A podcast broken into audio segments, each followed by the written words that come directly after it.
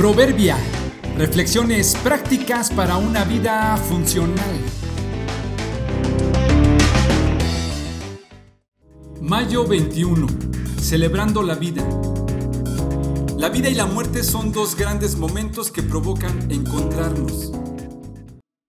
Un excelente amigo hace pocos días participó en una gran celebración con muchos de sus familiares y amigos festejando 60 años de matrimonio de sus padres. Fue una fiesta en grande donde hubo toda clase de reconocimientos y agradecimientos de parte de los hijos y todos los allegados que han sido afectados positivamente por esta increíble pareja. Hace unos meses, su padre tuvo una complicación vascular en el cerebro, por lo que tuvo que ser hospitalizado, pues se vio afectado en su capacidad para hablar pero en poco tiempo se pudo recuperar casi en su totalidad.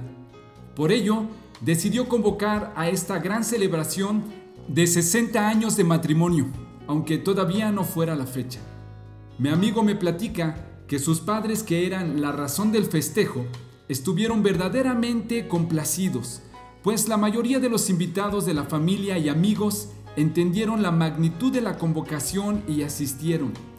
Y así se encontraron muchos de ellos que hacía años que no se veían e incluso sabían de la existencia de los otros, pero se conocieron hasta ese día.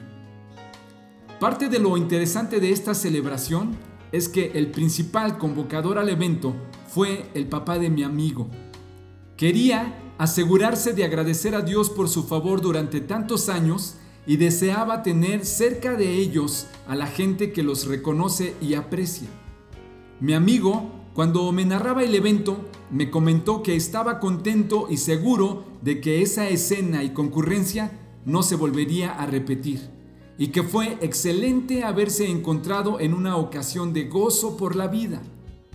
En silencio, todos sospechamos que esta escena sí es probable que se repita pero en condiciones muy diferentes cuando alguno de los festejados ya no esté aquí para celebrar. Celebremos lo que tengamos que celebrar, agradezcamos lo que tengamos que agradecer, convoquemos a nuestros amigos, atendamos a sus invitaciones, provoquemos ocasiones de vida y presencia para vernos y no esperemos solo las de muerte y ausencia para encontrarnos obligadamente.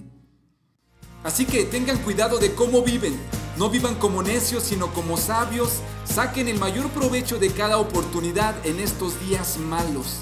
Efesios 5, 15 y 16.